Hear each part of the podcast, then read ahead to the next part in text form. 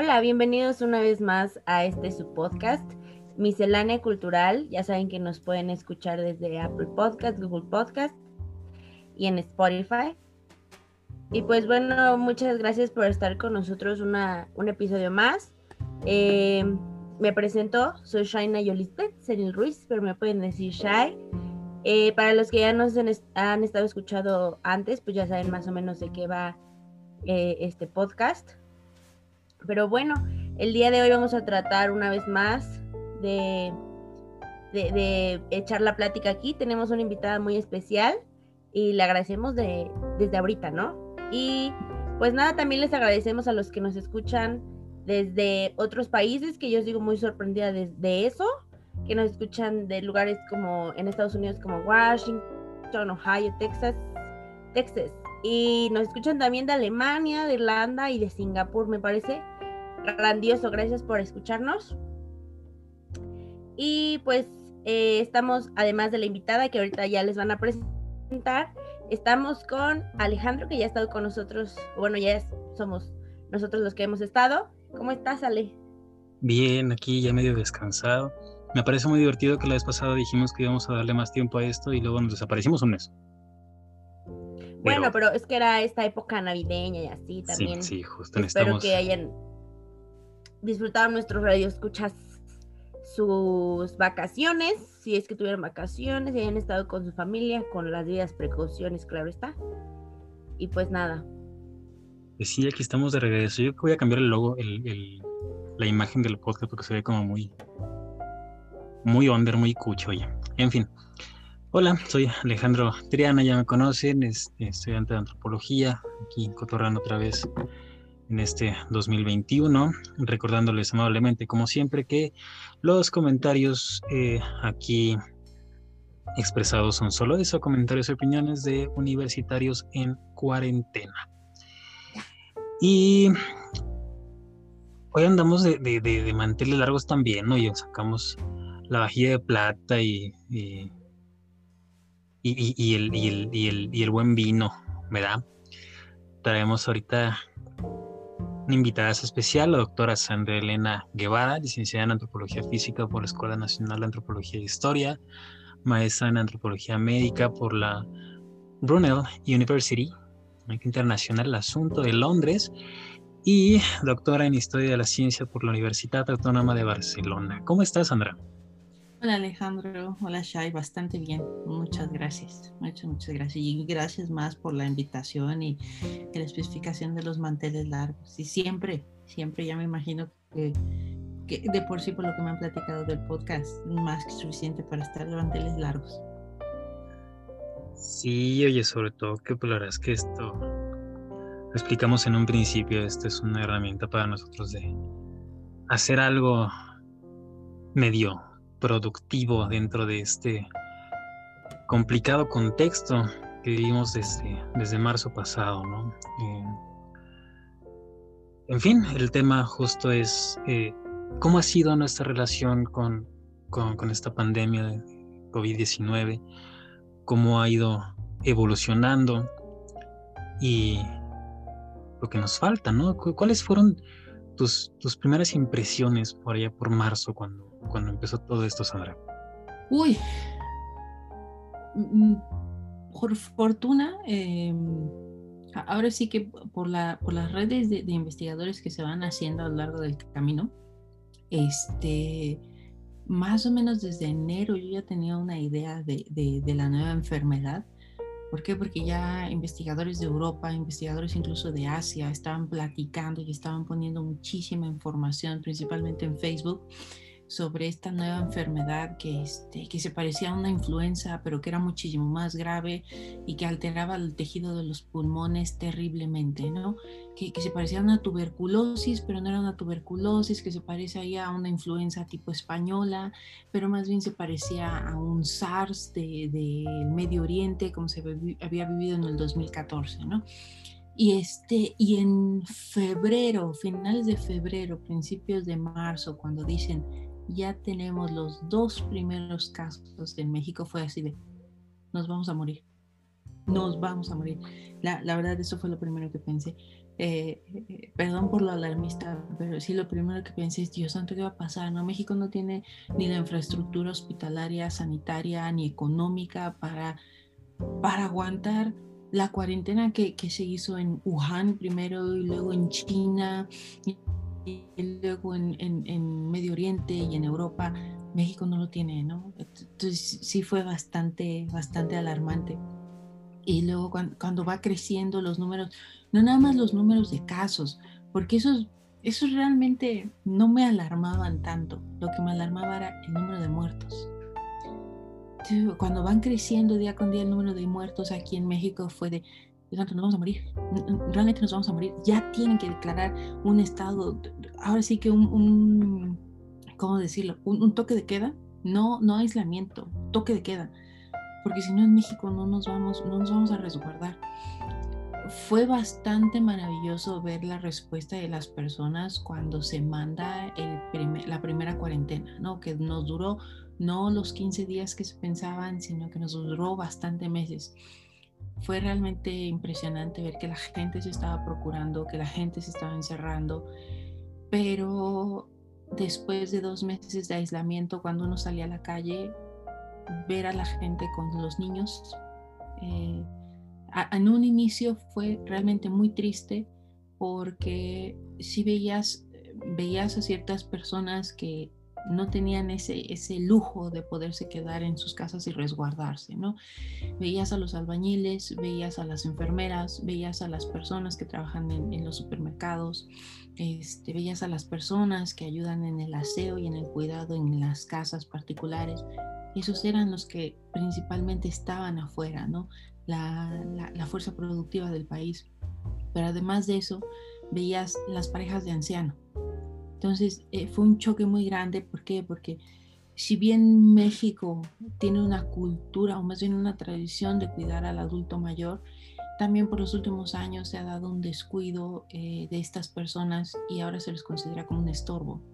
Estas personas salían en pareja, salían ellos, ahora sí que la mujer y el hombre eh, principalmente se vieron parejas heterosexuales de ancianos, este, y cómo se ayudaban para bajarse del, del, autobús, del taxi, cómo iban al súper y decías, Dios santo, y si estas personas se enferman, ¿quién los va a cuidar? ¿Quién, ¿Quién va a pagar los gastos del hospital? En primer lugar, van a tener para, cuidarlo, para pagar los gastos del hospital.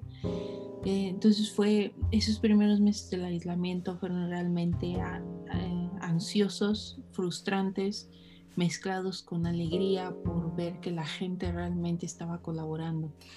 Pero después de unos meses, seamos honestos, se nos olvidó que México tiene un índice de pobreza extremo muy alto.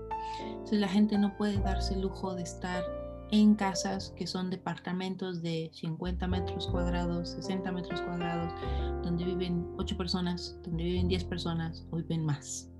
La gente ya estaba harta, la gente ya quería salir. Hablamos de, pese a que el presidente se burló estúpidamente, pero hablamos de que creció exponencialmente los casos de violencia intrafamiliar y no nada más hacia la mujer, sino también hacia los hijos y también hacia los hombres, ¿no? Esto es otra de las cosas que normalmente no hablamos mucho. ¿Cuántos hombres no tuvieron que aguantarse y tragarse las agresiones y humillaciones que sufrieron por parte de sus familias? ¿Por qué? Porque perdieron el trabajo. ¿Por qué? Porque no podían trabajar en casa. Hablamos mucho, eso es un hecho completamente, que las mujeres y los niños fueron agredidos, fueron violados, fueron violentados sexualmente y los hombres los hombres también, ¿no? Y lo ves, lo ves hoy en día cuando analizas las, las caras de las personas que están afuera que están aceptando cualquier trabajo con tal de sobrevivir, ¿no? Y estas son las repercusiones que estamos viendo de esos primeros tres meses de encierro, esos primeros seis meses de encierro y de una política, un Estado que realmente no tiene ninguna preparación para darle un apoyo a su población. Mencionas algo importantísimo que fue este, este llamado a, quedarse en casa y empiezas a poner sobre la mesa algunos como algunas pautas que nos hablan de un contraste, de un México contrastado. Eh, no, sé qué,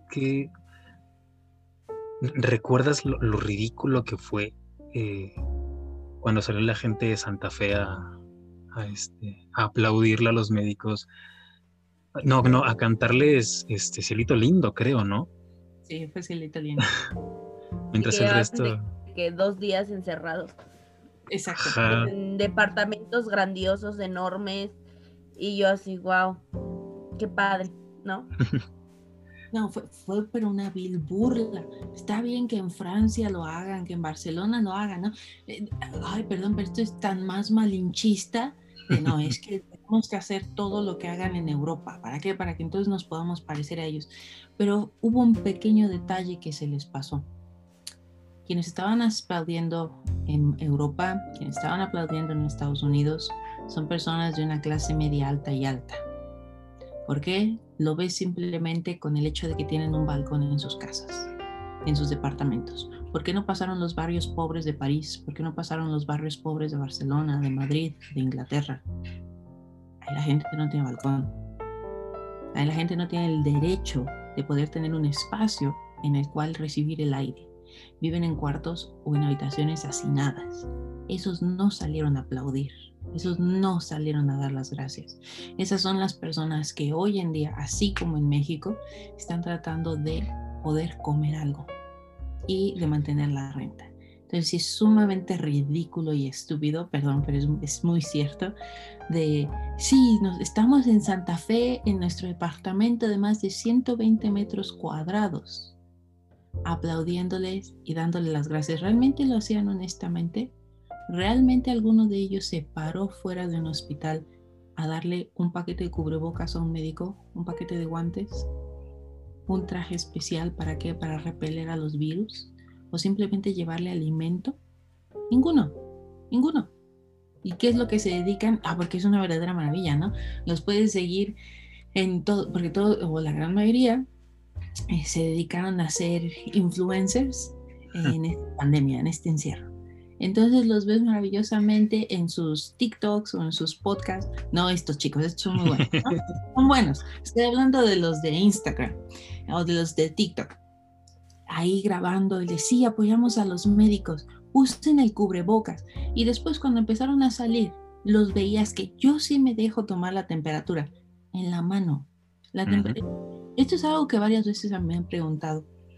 Hay un cambio de temperatura corporal si se toma en la, en la cara, en el cuello, en comparación con la mano, terriblemente. La mano tiene aproximadamente unos 3 o 4 grados centígrados menos que en la cara o en el cuello. Entonces se puede disimular una febrícula o un aumento de temperatura. Una febrícula es cuando está a punto de empezar una fiebre, que es uno de los síntomas principales que tenemos para el coronavirus. ¿no? Entonces dices, Dios santo, estas personas le están dando un mensaje tan erróneo, pero tan, tan erróneo. Pero también por otro lado entiendo que necesitamos de estos personajes para, sobre, para sobrellevar el encierro. Ojalá, ojalá realmente después, dentro de unos meses que ya esto se empiece a calmar un poco, todos estos pseudo-influencers este, que lo único que hacen es plasmar una vida privilegiada que el 98% de México no tiene, ojalá se acaben pero hasta cierto punto sí entiendo que es, una forma de escape y una forma de, de, entender una realidad que, oprime, que duele y que se quiere cambiar a más no poder.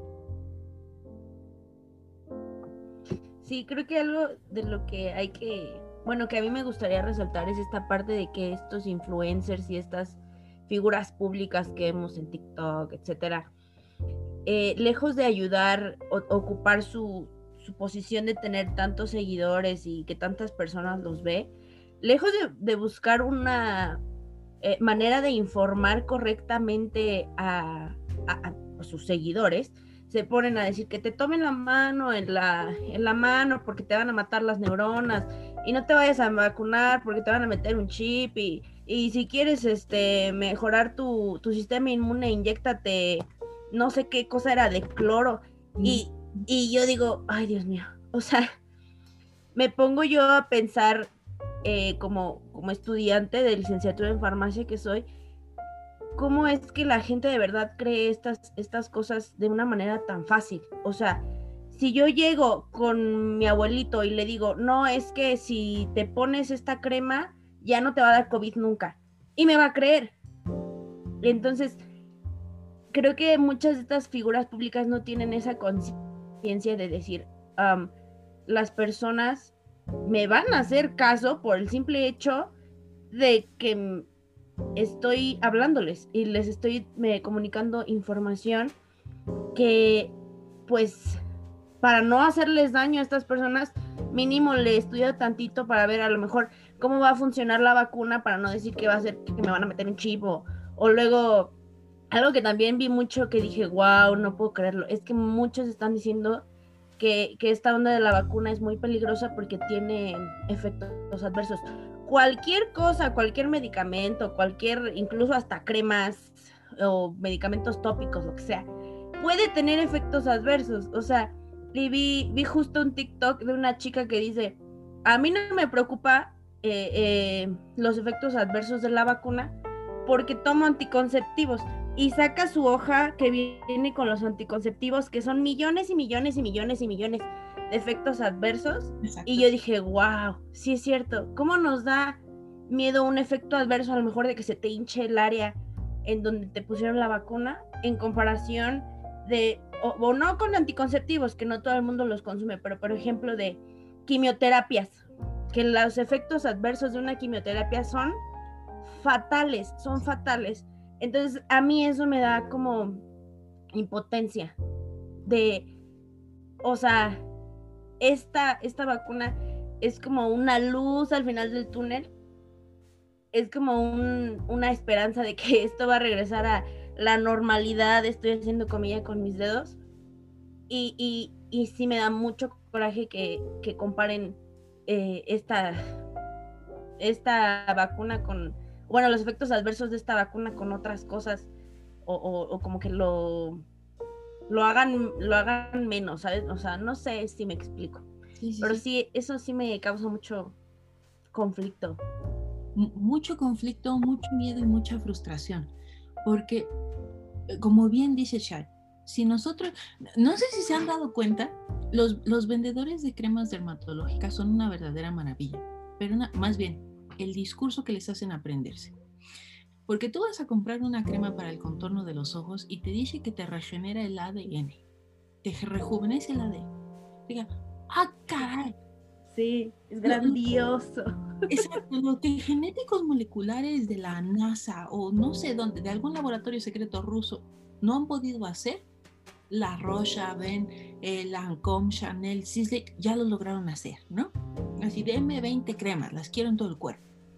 No sé para qué, ¿no? Pero bueno, porque somos una sociedad que le tiene miedo al envejecimiento. Nos han dicho que el envejecimiento es malo, ¿no? Pero bueno, es realmente maravilloso el discurso que manejan y la gente se los compra.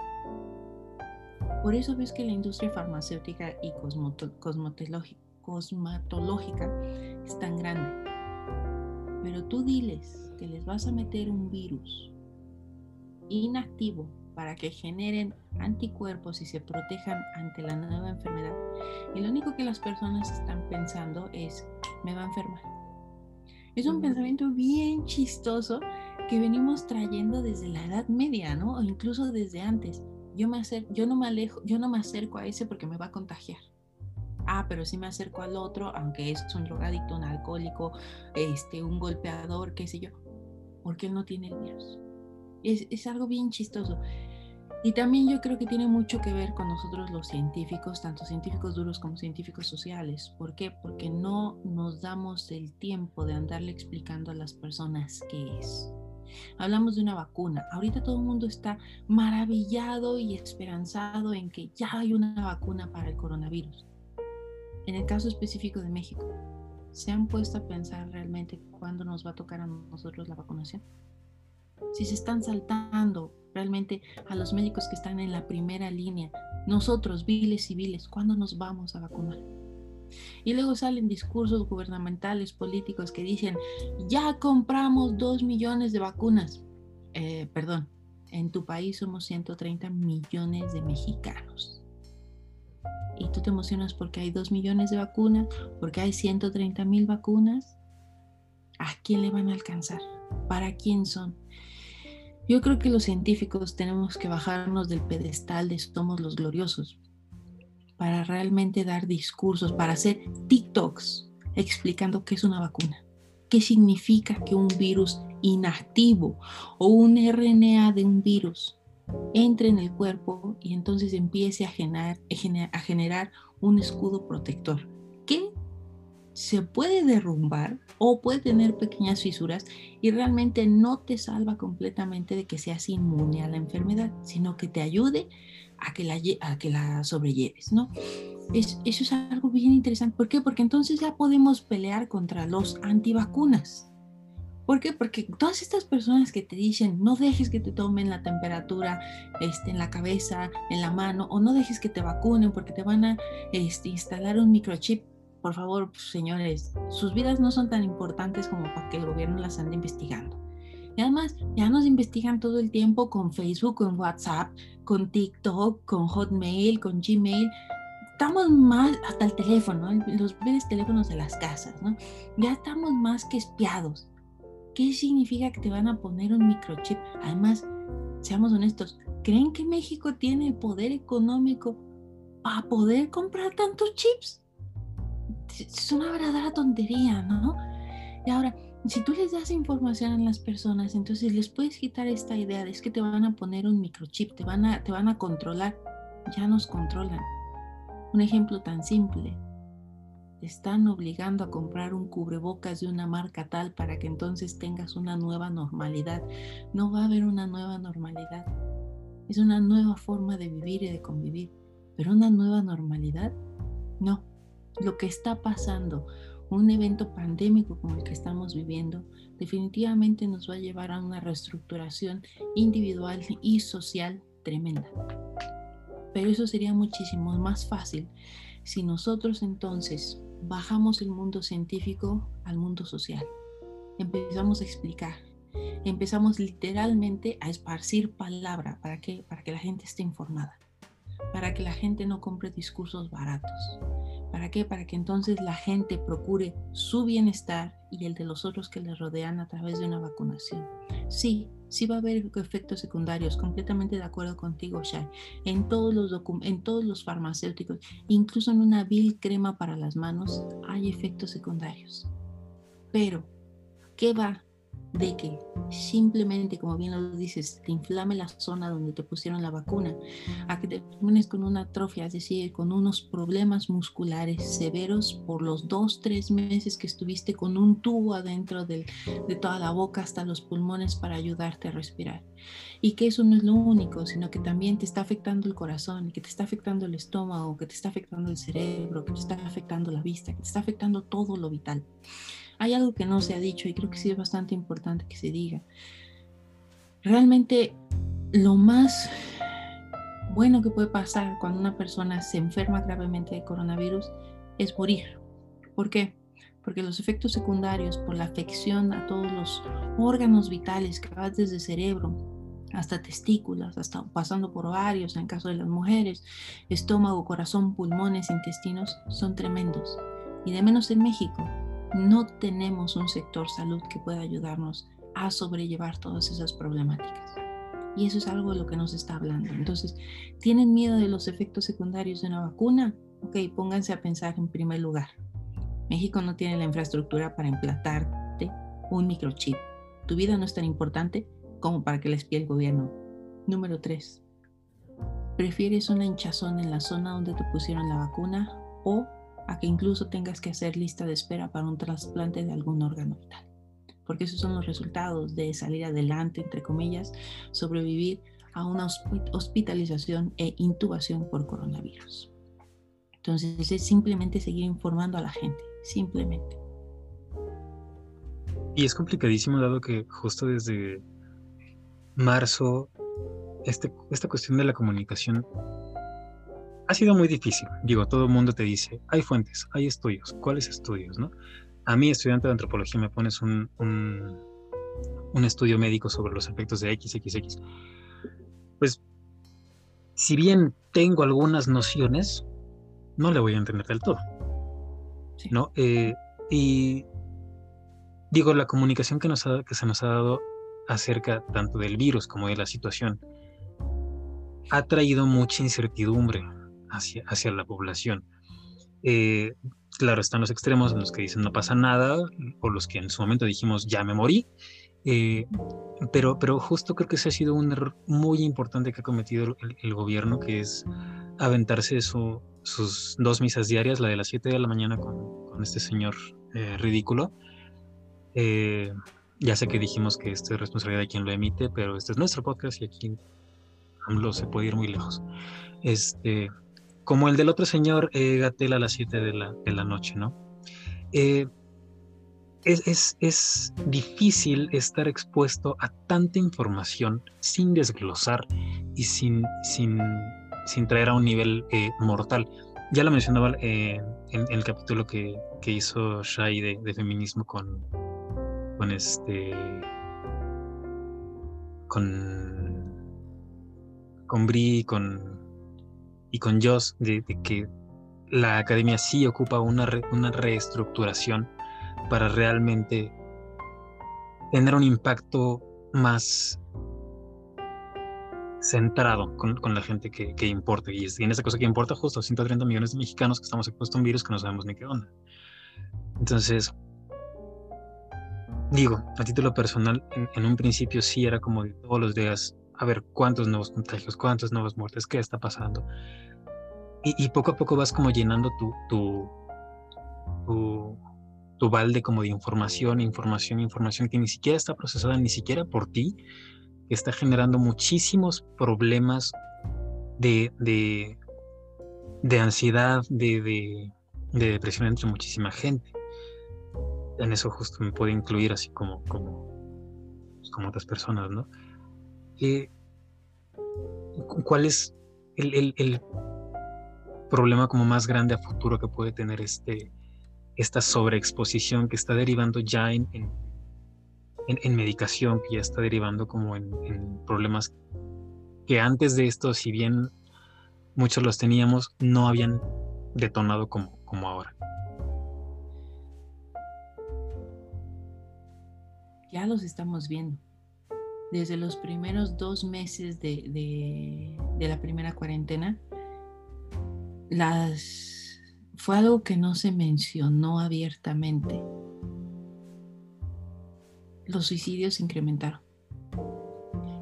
El, em, interés de las personas por conseguir este, fármacos para problemas este, psiquiátricos aumentaron hay algo que de lo que no se habla abiertamente o se habla abiertamente desde hace unos tres, dos meses. Toda la ansiedad, la depresión, el enojo, la frustración que está generando una pandemia. ¿Por qué? Número uno, hay muchas personas que dicen, bueno, pero es que no es tan difícil esto de la pandemia, no lo podemos sobrellevar, estamos en casa. Hay muchas ventajas, pero también hablemos de qué tipo de casa tenemos las personas. Habrá personas que tienen una casa de dos pisos. Habrá otras personas que viven en 40 metros cuadrados. Y no nada más ellos solos. Viven con otras cinco personas. Son mundos completamente distintos en los que uno, una salud mental, puede estar relativamente estable y en otros no es así definitivamente no. Si ustedes se han dado cuenta desde noviembre, cuando ya se vino el rebrote, más bien ya empezaba de nuevo el rebrote bueno, empezaron a salir muchas líneas de ayuda, principalmente por grupos de psiquiatras, grupos de psicólogos, los cuales eh, resulta que Facebook en esta pandemia se volvió la mejor plataforma que hay para qué? Para buscar ayuda y para dar ayuda. Vemos desde personas que están compartiendo la foto de un anciano, un hombre de tercera edad que está tratando de vender algo para poder comer, hasta estos grupos de ayuda psiquiátricos en los que simplemente con una llamada por Zoom, por, este, por, cualquier otra plataforma, están brindando asistencia y están medicando a las personas. ¿no? ¿Por qué? Porque realmente los niveles de estrés, de ansiedad, de depresión que se están viviendo son tremendos. No sabemos qué hacer estamos atiborrados de información y además es una información que uno no entiende. Te dicen una vacuna y tenemos el registro de que las vacunas salvan vidas. Entonces la gente está ansiosa y desesperada por ponerse una vacuna. Pero todos los días, todos los periódicos nos dicen, ya incrementaron los números de muertos, no, no de infectados, de muertos. Nos presentan en las dos telenovelas ridículas de las 7 de la mañana y de las 7 de la noche datos gráficas que no explican, que realmente no explican. Y cuando te las pones a ver, dices, esos datos son de hace una semana. ¿Qué creen que somos estúpidos los mexicanos? ¿Qué creen que realmente no entendemos? ¿Por qué nos están, nos están engañando tanto? Nos están ocultando información. ¿Qué es lo que va a ocurrir psicológicamente para la población mexicana? Yo creo que vamos a ser una generación con muchísimos miedos. Van a ser muchos miedos ¿Por qué? Por una incertidumbre. Te lo digo como profesionista. No sé si el día de mañana tenga trabajo. No sé si el día de mañana pueda tener una casa. No sé si el día de mañana pueda comer. Ahora con una familia, mucho peor. Y nada, no nada más eso, me pongo a pensar en ustedes, estudiantes, y lo he escuchado, me lo han dicho. Yo no pedí una educación virtual, yo no pedí una educación a distancia. No es el mismo trato, no es la misma interacción entre compañeros y con los profesores. ¿Dónde quedó la parte práctica de mi licenciatura? Uno va a salir o más bien vamos a sobrevivir esta pandemia con muchísimos miedos y muchísimas incertidumbres porque nos vamos a sentir no preparados y va a haber una interacción social muchísimo más distinta. Si de por sí ya éramos bastante ariscos antes de la pandemia y tratábamos de no tener mucho contacto social, ahora no lo vamos a saber tener. Hace relativamente dos semanas, poco, hace dos semanas creo, salió un artículo del eh, sexting o cybersex, no me acuerdo cómo, cómo se llamaba el título, ¿no? ¿Cómo son las relaciones sexuales de las personas que no tienen pareja hoy en día? Teníamos unas plataformas maravillosas, ¿no? Estos encuentros de una simple aventura o una relación o a ver qué es lo que pasa. Entre ellos Tinder, Grinder, Grinder, ¿no? Y ahora, ¿cómo es eso? E, este artículo fue una verdadera maravilla porque, porque tomaba los testimonios tanto de heterosexuales como homosexuales y lesbianas y decían, es que ahora le pregunto, en lugar de, de saber cuáles son los intereses o algo, es antes del preámbulo de vas a tu casa o vas a la mía o vienes a la mía, es, ¿te has cuidado? ¿Cómo sales? ¿Usas cubrebocas? Qué marca de gel desinfectante es el que tienes, desinfectas tus, tus productos cuando regresas del súper. Es decir, incluso para una vil aventura de una noche, está cambiando la interacción social. Y eso está generando muchísima ansiedad. Y eso está generando muchísima frustración, muchísimo enojo. Pero también hay golpes eh, del uso de esperanza, por así decirlo. Ejemplo de esto, la vacuna. Ejemplo de esto, los pequeños momentos en los que nos dicen que se levanta la cuarentena o que puede haber algo mejor. ¿Qué es lo que vaya a pasar? Lo vuelvo a repetir. Vamos a salir de esto siendo una sociedad y siendo individuos con muchísimos miedos, con muchísimas ansiedades. Pero también, esto yo creo que es un fenómeno del ser humano el ser humano siempre ha sabido lidiar con muchísimas situaciones, muchísimas, desde feminicidios, desde guerras, desde pestes, desde plagas. Entonces, definitivamente dentro de unos años vamos a tener unos protocolos y unos nuevos modelos médicos, sociales, psiquiátricos, psicológicos que nos ayuden a paliar toda esta ansiedad, esta frustración y este enojo que estamos desarrollando y sin lugar a dudas vamos a poder salir adelante.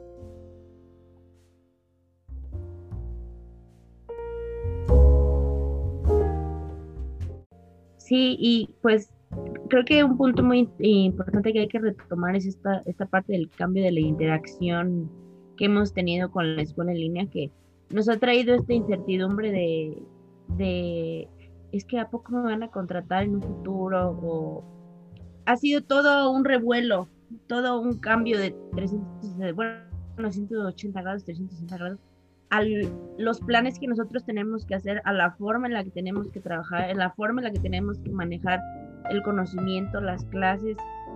Algo, algo que a mí me, me sorprende mucho es la manera en la que, no tanto hablando del lugar del alumno, sino del profesor, se ha tenido que adaptar. Yo, por ejemplo, tengo muchos, muchos profesores que son ya grandes. Entonces, les ha costado mucho esta parte de, de, tener que abrir eh, alguna plataforma en la que los alumnos podamos subir los trabajos y tener que organizarnos y que mandar correos y recibirlos y que no se te vaya a perder un trabajo de un alumno y no a ti como alumno no se te vaya a olvidar mandar el trabajo, no sé qué.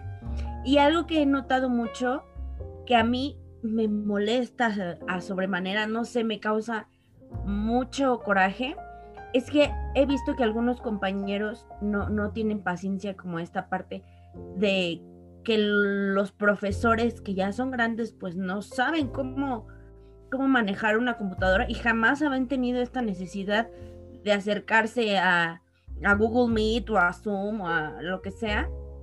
Entonces son groseros con los profesores o si empiezan a tener este problemas de conexión, es como de ya vámonos, ya vámonos, ya no hay que entrar, no sé qué. Entonces, creo que eh, ah, bueno, y también está la contraparte del profesor que, que no, no, a mí no, no me importa que no se te haya ido la luz todo el día, tú tienes cero porque no hiciste el examen, o no, a mí no me importa que tu internet este, no funcione, o no me importa que tienes que ir al pueblo más cercano para mandar tu, este, tu trabajo, no me importa que tengas que esperarte hasta las 3 de la mañana para enviarte, para enviar el trabajo porque tu papá llega a esa hora de trabajar. Entonces, creo que todo este cambio de, pues sí, del modelo educativo ha generado, ha generado como falta de empatía.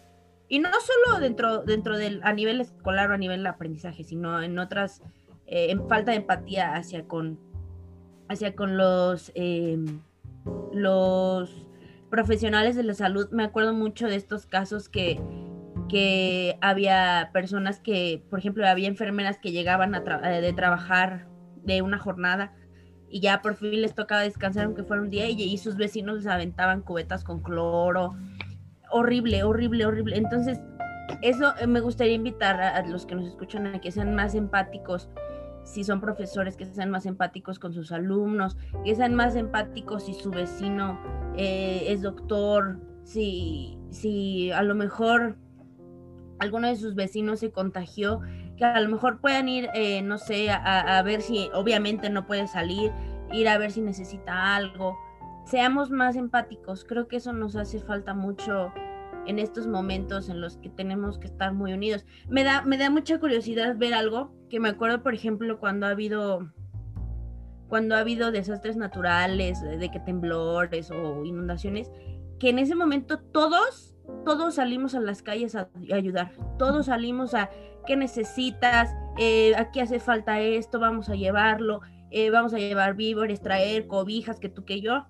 Y en estos momentos que también necesitamos estar unidos, pero ya no es tanto de salir a, a machinearle a, las calles, a recoger escombros, es más de, de, no, de, ponernos en el lugar del otro y de ver qué está viviendo tanto en la situación de que a lo mejor no se puede quedar en su casa porque es una persona que vive al día o que tiene que ir hasta otro lado o que a lo mejor no tiene computadora para tomar sus clases y no sé, cualquier situación, no es tanto como que nos estamos em, uniendo y no estamos siendo empáticos. Entonces, creo que eso es algo muy importante que resaltar y yo los invito a eso, a los que nos están escuchando, a que sean más empáticos y piensen de verdad si es necesario pues ayudar a alguien, de qué manera lo pueden hacer, ¿no? Igual, medidas de seguridad, todo ganando como siempre, pero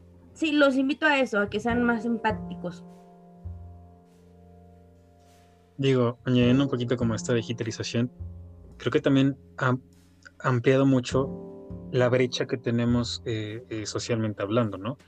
Eh, en, el aula hasta cierto punto era un poco más homogéneo el asunto porque todo el mundo estaba ahí, independientemente de cómo haya tenido que llegar a la, facultad, tanto a la persona que la van a dejar en, carro a, la puerta, como el que tiene que cruzar desde Huehuetoca hasta Ceú, eh, por ejemplo, ya estamos ahí, ¿no? Pero también qué sucede cuando en esta pandemia todo el mundo regresó a su lugar de origen, los compañeros foráneos, los compañeros foráneos regresaron.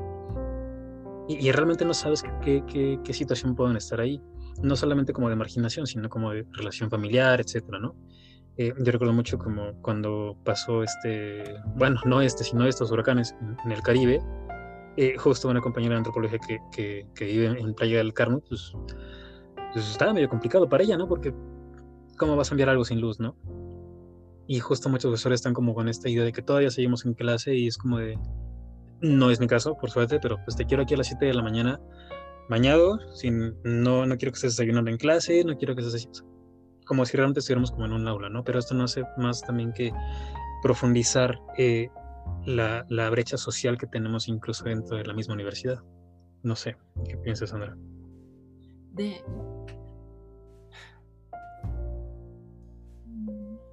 Les voy a poner dos escenarios. Eh, y esto es anécdota personal completamente.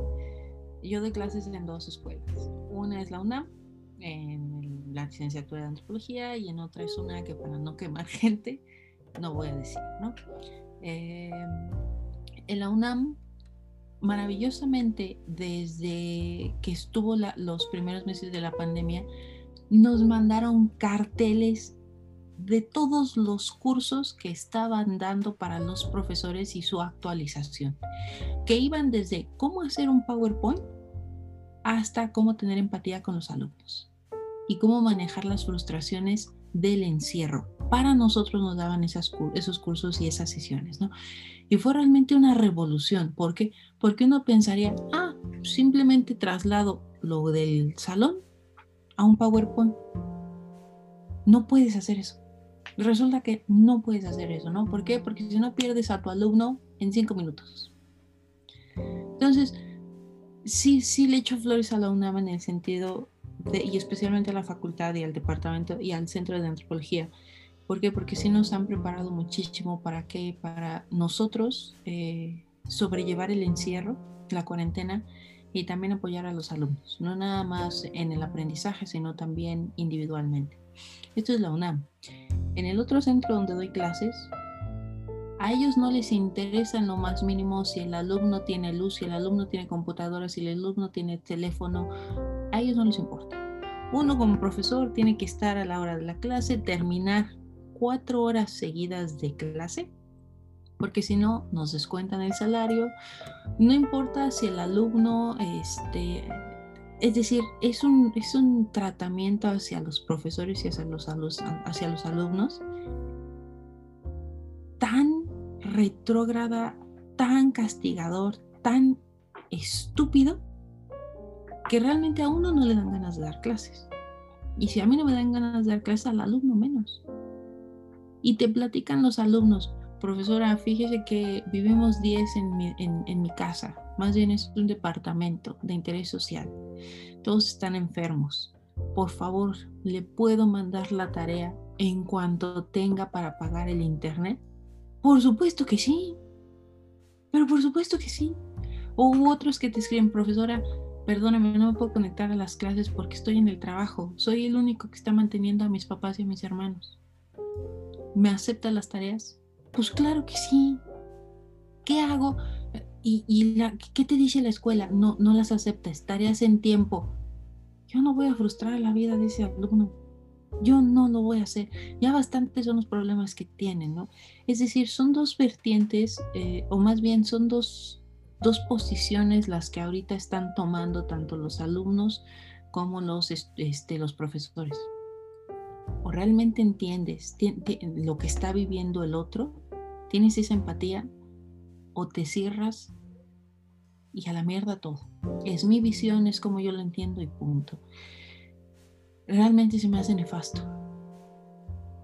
Es tener flexibilidad. ¿Por qué? Porque ni uno como profesor sabe ser bien un PowerPoint. Ni uno sabe cómo resumir una clase que te aventabas presencialmente en cuatro horas. Ahora hazlo en una hora y media o en una hora para que el alumno capte, pero también para que el alumno no se distraiga. ¿Por qué? Porque seamos honestos El alumno ahora tiene la computadora, tiene el celular o tiene otros distractores, la tele incluso. Los perdemos en menos de 15 minutos. Entonces tienes que hacer las clases para qué? Para que los llamen. Se ríen de nosotros porque no sabemos usar Google Drive. ¿Y por qué ellos?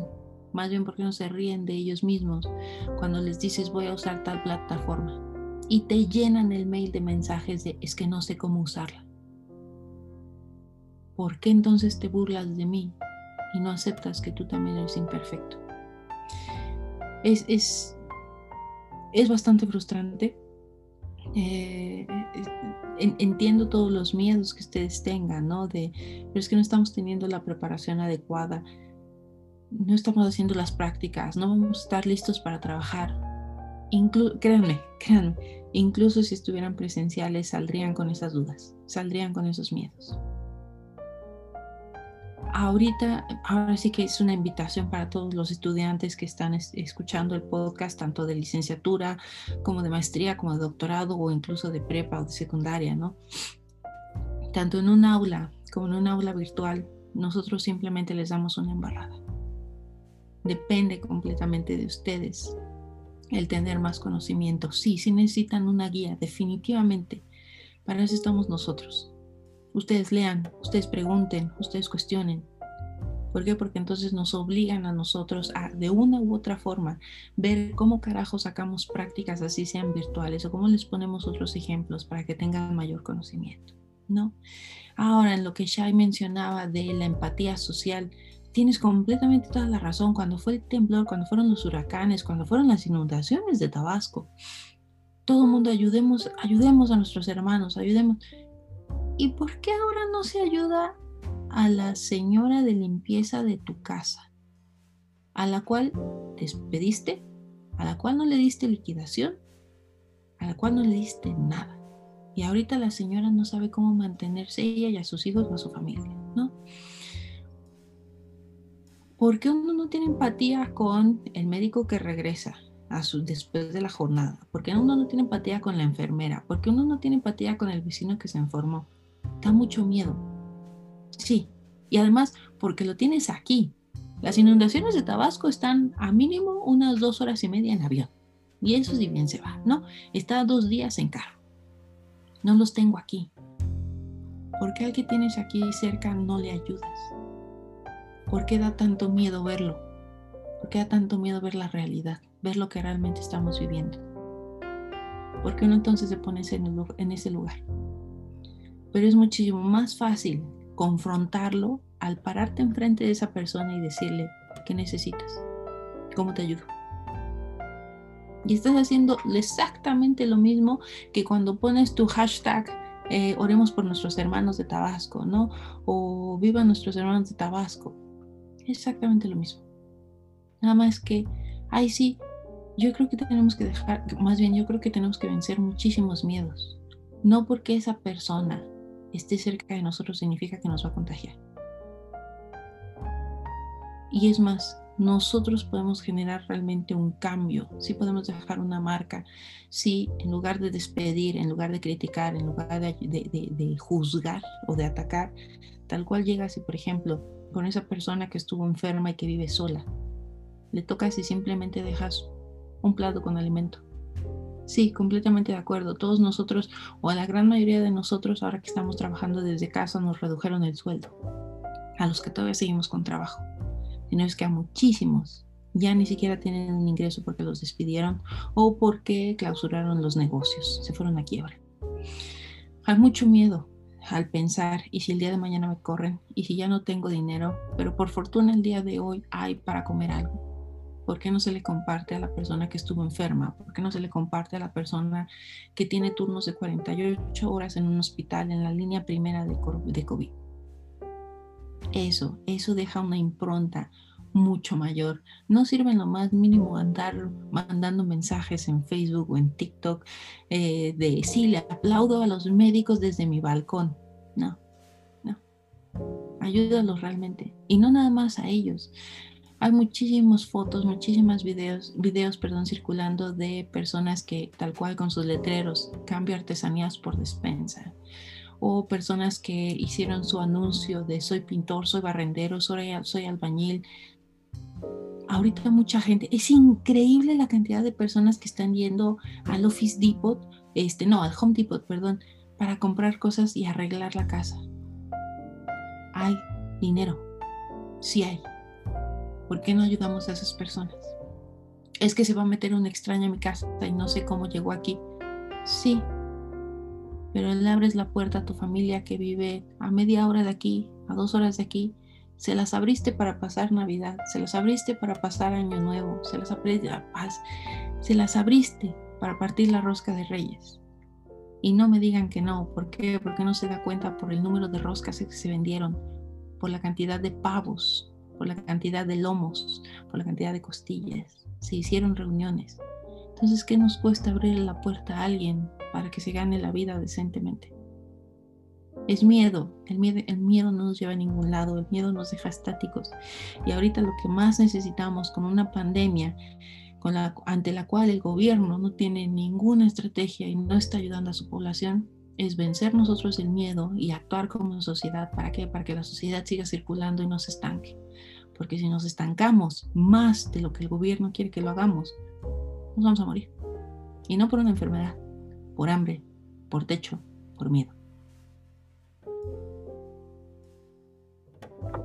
Sí, o a lo mejor no es tanto, a lo mejor la manera de ayudar no tiene que ser con algo monetario, algo de comida, algo de despensa, no sé. Puede ser a lo mejor eh, ir a platicar o, buscar la manera de platicar con tu vecino, eh, el señor del, de, que lleva no sé cuántos meses encerrado, que su familia no ha podido irlo a ver y que está triste porque ya nadie lo busca, está triste porque sus hijos no le llaman, eh, o a lo mejor eh, buscar la manera de, si tú no puedes comprarle a la señora de las artesanías, buscar la manera de a lo mejor eh, ver por dónde puedan mover esas artesanías, si tienes algún contacto, o a lo mejor buscar la manera de hablar con tu amigo que ya está al borde de, que ya no, ya no encuentra algún motivo para estar vivo, decirle, oye, yo, yo, o sea, puedes hablar conmigo. Creo que eso también es importante.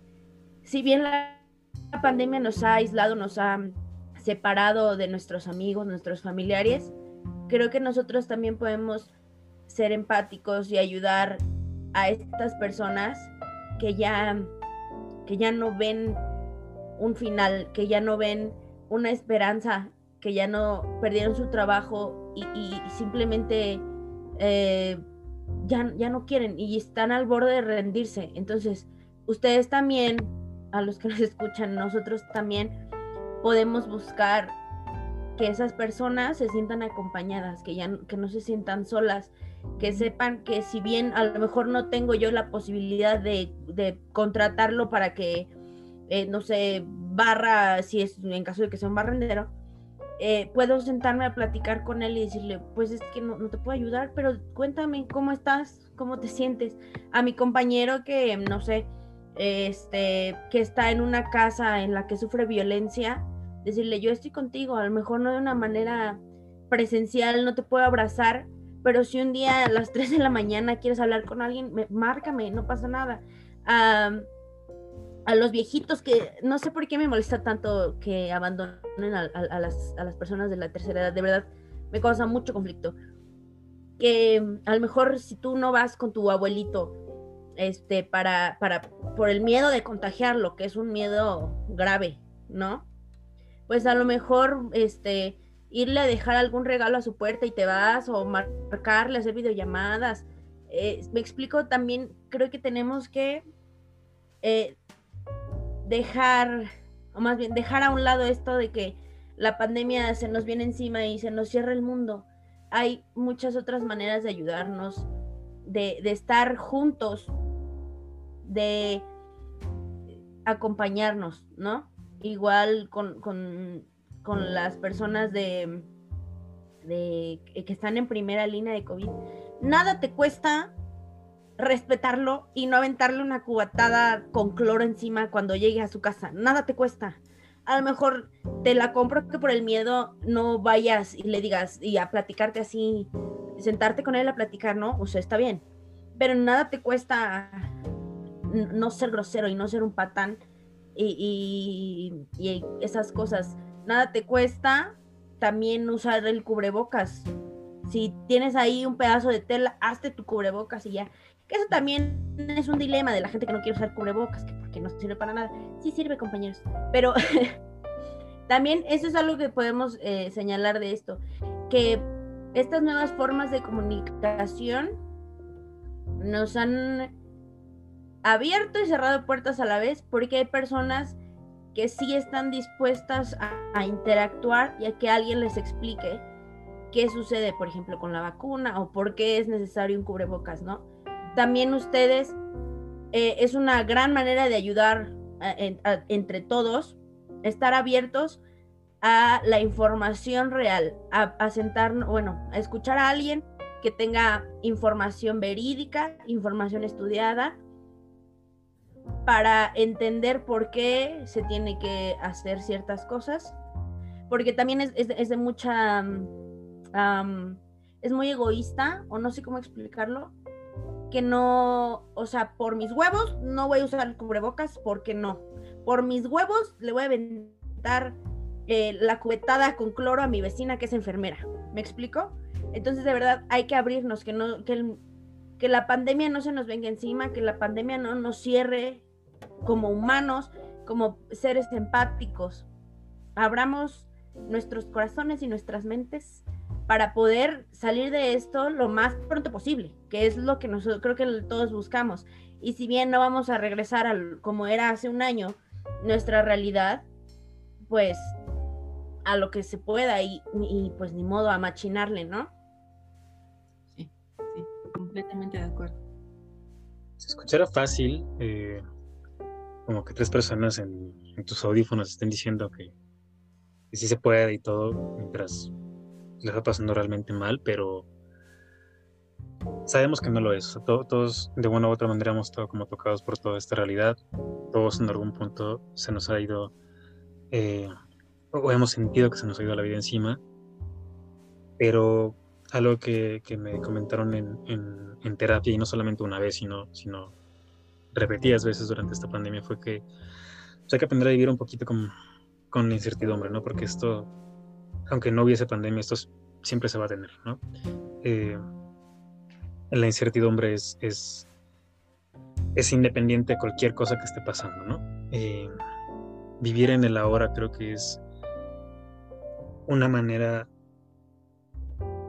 una buena manera como de, de, de intentar llevar lo que, lo que nos falta de, este medio encierro, medio no encierro. ¿Qué, sigue? Llevamos encerrados desde, desde marzo. ¿Qué, ¿Qué viene ahora con todo este cansancio de estar encerrados, al mismo tiempo con la esperanza de una vacuna, que lleguen o no ciertas unidades? ¿Qué, qué podemos rescatar de todo esto? ¿Qué ha sido lo, lo, lo bueno que nos ha dejado esto. Em, digo, eh, hay, un, hay un trend muy ridículo, pero muy, muy gracioso en, TikTok, que, dice como, ¿qué prácticas hacías antes de la cuarentena, que, de la pandemia, que hoy te parecen totalmente eh, antihigiénicas, ¿no? Y yo inmediatamente me acordé de mis tacos de muerte de Pantitlán. O sea, que son fabulosísimos, o, lo eran, yo espero que, que el don siga siga con todo y esté bien. Pero allá fuera de Panti, de la línea A, ahí, en Churubusco, pasando la calle rumbo allá a, la colonia, a la agrícola Pantitlán, hay unos tacos de tres, de tres varos que no sabes qué es, no tienes ni idea, pero te los tragas y saben riquísimo, ¿no? Pero, pero ya, luego como, como pensando bien en todo la, el contacto de, la carne con, con todo, de, de las medidas de higiene, dices, ah, caray, esto no lo volvería a hacer así. No, creo que el, y de hecho creo que existen estadísticas que es como de que muchas enfermedades se han reducido desde la pandemia justo porque hemos tenido muchísima más higiene, impuesta o no, ya es como todo el tiempo lavar las manos, todo el tiempo a, a, desinfectarse, y, eso creo que es muy bueno como para para el hombre hetero promedio que va a alguna plaza y no se lava las manos después de ir al baño, ¿no? Eso es asquerosísimo. Eh, pero esto, de una u otra manera, sí ha como tirado un paro en, ese, en ese tipo de cosas, ¿no? ¿Qué más hemos aprendido de esto? ¿Qué podemos eh, mm, mm, rescatar de todo esto con lo que nos podamos aferrar hacia una eventual salida, no al 100%, no a las viejas maneras, pero sí un poco más estable socialmente hablando, como con lo que teníamos previamente. Uy. Yo creo que va a haber una mayor tolerancia. Porque de una u otra forma, el que hemos estado encerrados nos ha hecho el que aceptemos que los procesos no son inmediatos ni rápidos. Las cosas toman su tiempo. Entonces eso se, yo pienso que se desarrolla, o más bien que nos lleva a una mayor tolerancia. También hasta cierto modo sí pienso en una empatía. Habrá mucha gente que definitivamente no le importa lo que está viviendo el otro, pero hay muchísimas otras a las que sí, que sí han desarrollado esa capacidad por ponerse en, las, en los zapatos del otro, ¿no? Y ver que la vida no es una bandeja de plata.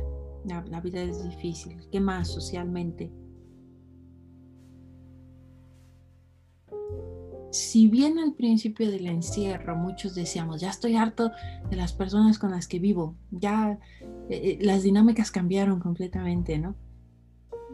También hoy en día, después de escuchar cuántas muertes, cuántas desapariciones, ¿por qué? Porque no han parado los asesinatos, no han parado los feminicidios, no han parado las desapariciones, ¿no? También dice, qué afortunado soy. Están y están sanos.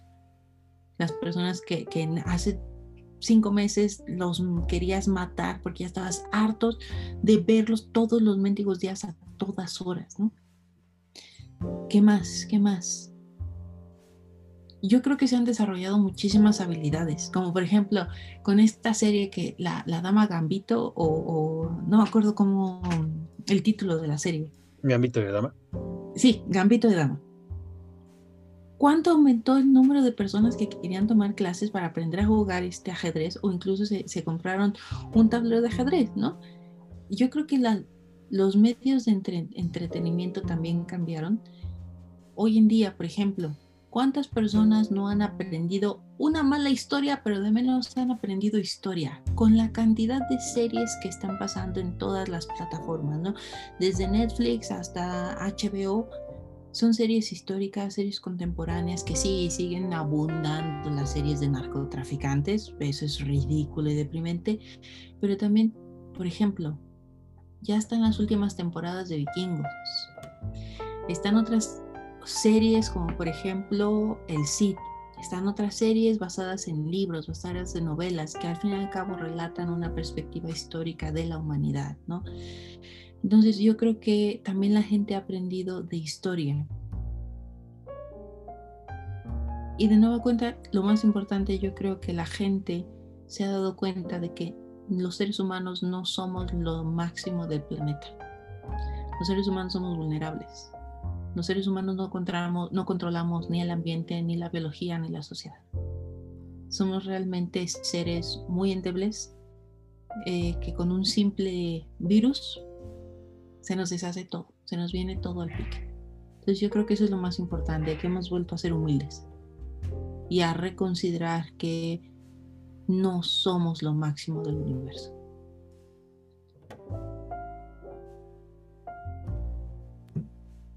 Sí, justo es muy interesante cómo, cómo nos hemos dado cuenta o hemos tratado de aprovechar nuestro tiempo haciendo nuevas actividades.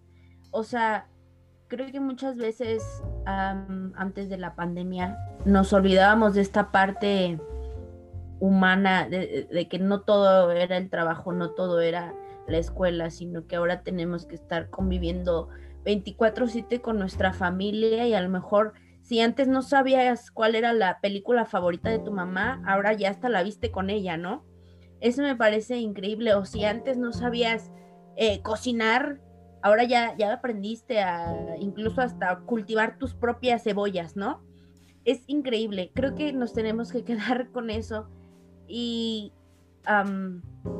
si bien no, no, no tienes la posibilidad de hacerte un tiempo para aprender algo nuevo porque tienes que estar trabajando todo el día para poder salir de esto, pues date, date la oportunidad de darte cuenta de que seguimos vivos y de que seguimos completos con nuestra familia. Y si no es el caso de que a lo mejor ya se fue alguien de tu familia, lo lamento mucho.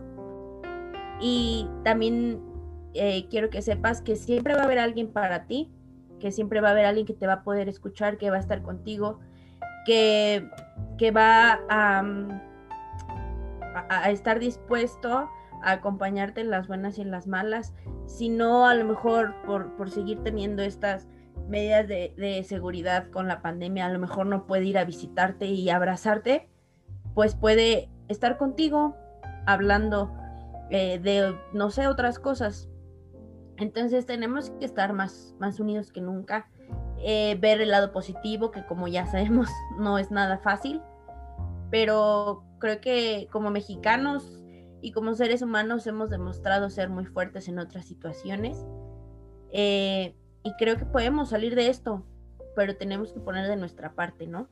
No automedicándonos, no cayendo en informaciones que te mandaron tus tías en una cadena de WhatsApp, que si alguna tía está escuchando esto, por favor verifiquen sus fuentes.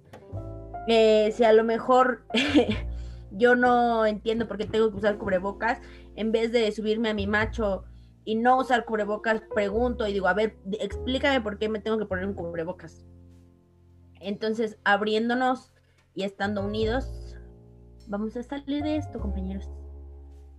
Seamos responsables y muy pacientes, que es lo que nos falta, y empáticos, más que nada empáticos. Nunca dejará de dar risa a tu frase de montarte en tu macho. Este. ¿Con qué te gustaría cerrar, Sandra? Perdón, perdón. ¿Con qué te gustaría cerrar? ¿Con qué me gustaría cerrar?